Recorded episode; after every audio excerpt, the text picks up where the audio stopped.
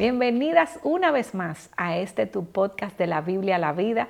Y queremos recordarte que este es un podcast dedicado a mujeres para tratar cosas de tu vida diaria y darle entonces un vistazo a la Biblia a ver qué tiene para nuestras vidas. ¿Verdad que sí, Patricia? definitivamente. Esa es la idea. Esa es la fuente, ¿verdad? Exactamente.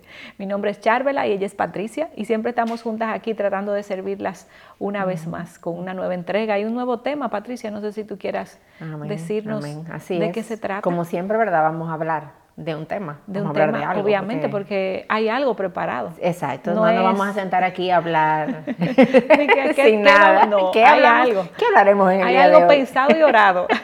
¿Y qué será? Mira, Charla, tú sabes que en la Biblia nosotros encontramos el llamado de poder vivir en comunión los unos con los otros. O sea, eso es algo que nosotros vemos desde el principio.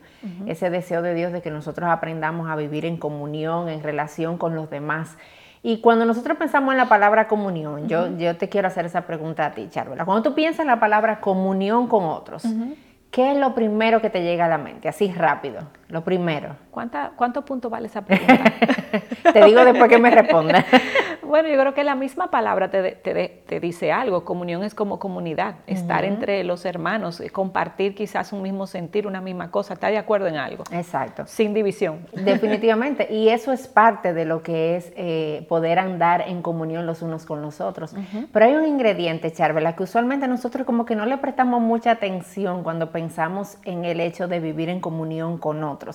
Eh, como que es algo que no viene a nuestra mente. Pensamos en comunión y pensamos en eso, pensamos en compartir, pensamos en comida, pensamos en juntarnos, en reunirnos, en caminar juntos. Pero hay algo, Charvela, que es esencial para una verdadera, genuina y honesta comunión los unos con los otros y es un caminar en la luz. Y es el aprender a confesar nuestros pecados los unos a los otros. Y yo quiero que tú sepas, eh, bueno, leerte algo que nos, enseña Primera de Juan, el capítulo 5, los versos del 5 al 6, porque nosotros, nuestra realidad como creyentes, si estamos en Cristo, es que somos hijos de Dios y Dios es luz. Por lo tanto, nosotros somos hijos de la luz. Y oye, escucha lo que, el llamado que hace Primera de Juan, dice, y este es el mensaje que hemos oído de él y que les anunciamos. Dios es luz y en Él no hay tiniebla, ninguna tiniebla. Si decimos que tenemos comunión con Él, pero andamos en tinieblas, mentimos y no practicamos la verdad. Pero si andamos en la luz, como Él está en la luz, tenemos comunión los unos con los otros y la sangre de Jesús su Hijo nos limpia de todo pecado.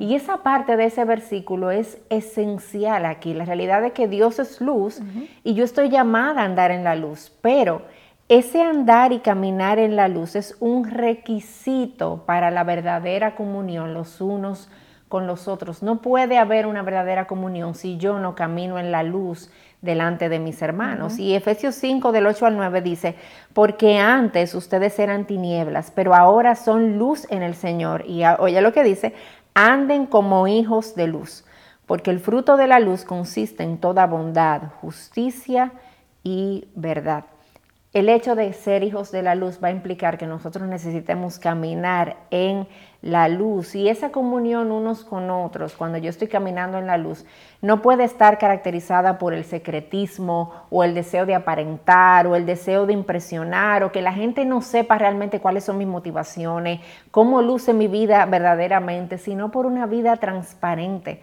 una vida de honestidad, una vida en la que la gente lo que vea por fuera es lo que genuinamente yo soy cuando nadie me ve, eh, que no haya una diferencia entre mi vida pública y mi vida privada también. Eso va a implicar que otros van a necesitar conocer, Charvela, cuáles son mis luchas y cuáles son mis pecados también. Sí, y cuando tú dices ese otro, no quiere decir que es todo el que nos rodea. Exacto. Porque incluso el, hacer abierto con todo el que nos rodea no es bueno ni para ellos, porque yo puedo ser piedra de tropiezo, ni es bueno para mí tampoco. Eh, pero eso de andar en luz, de andar en transparencia, básicamente es un llamado a compartir mi vida con aquellas personas que yo eh, entiendo que pueden aportarme, que pueden acompañarme. Y es un llamado a no vivir como en hipocresía.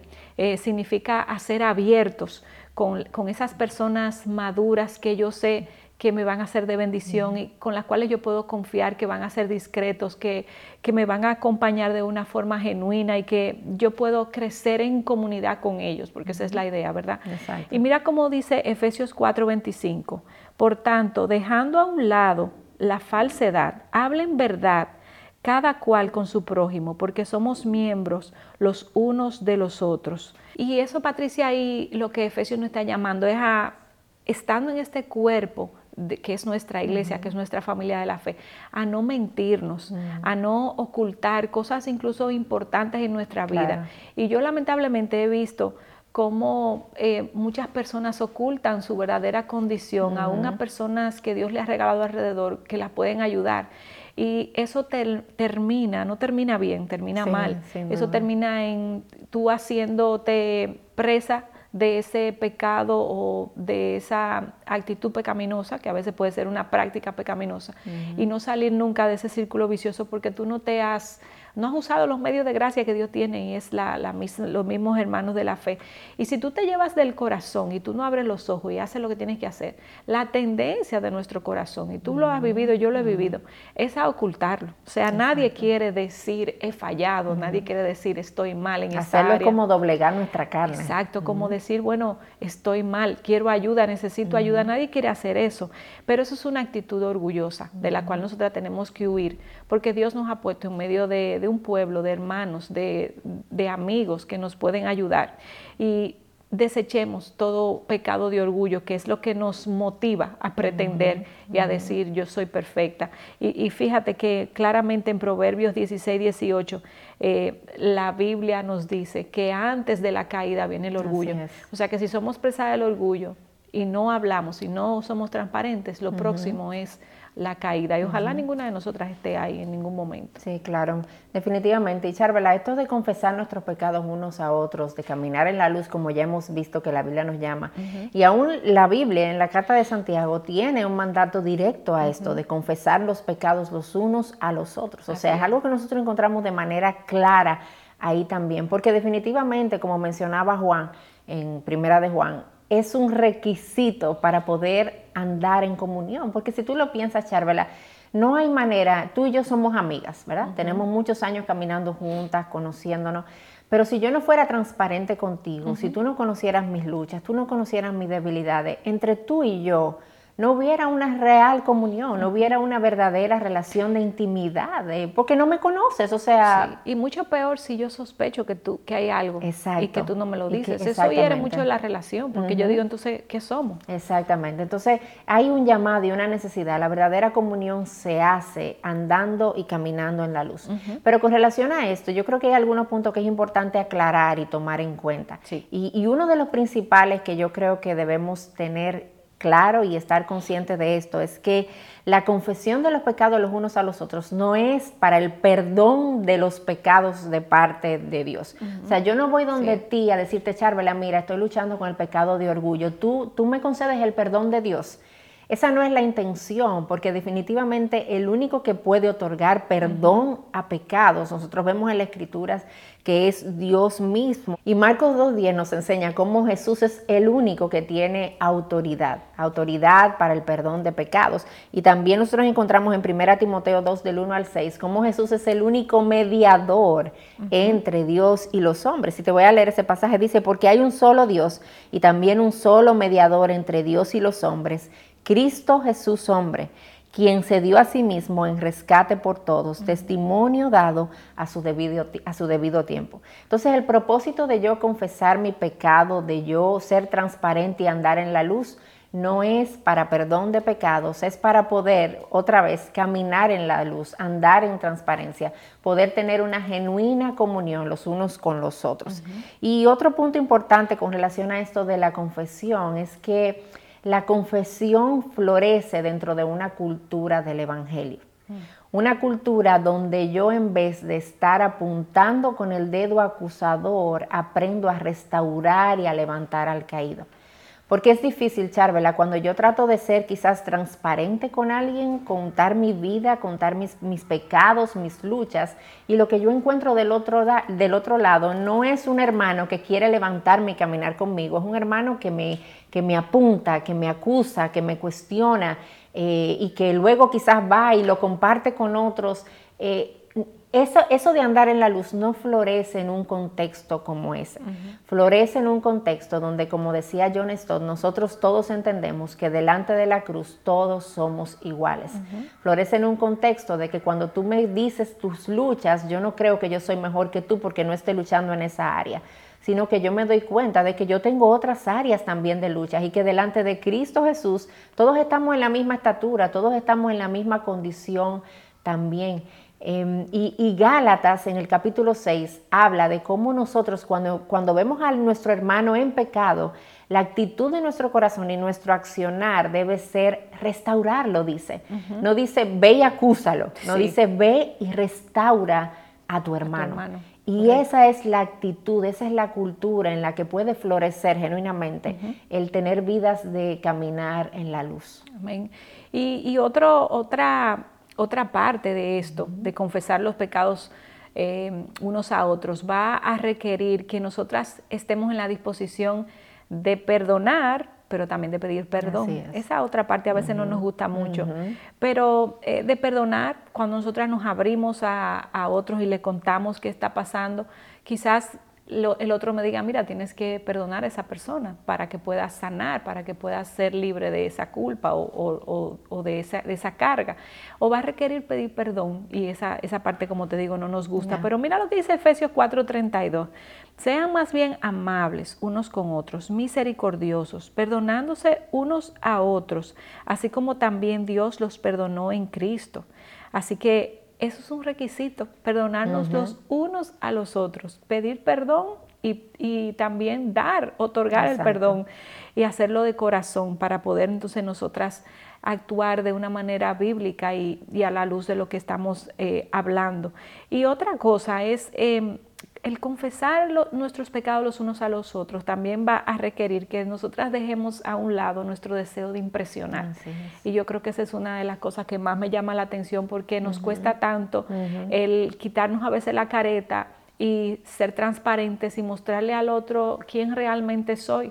Porque muchas veces, eh, y más cuando a veces servimos en la iglesia, Patricia, no queremos que ni quien me ni quien me acompañe en el servicio, que puede ser una persona que sea de autoridad para mí o una persona a la que yo estoy sirviendo.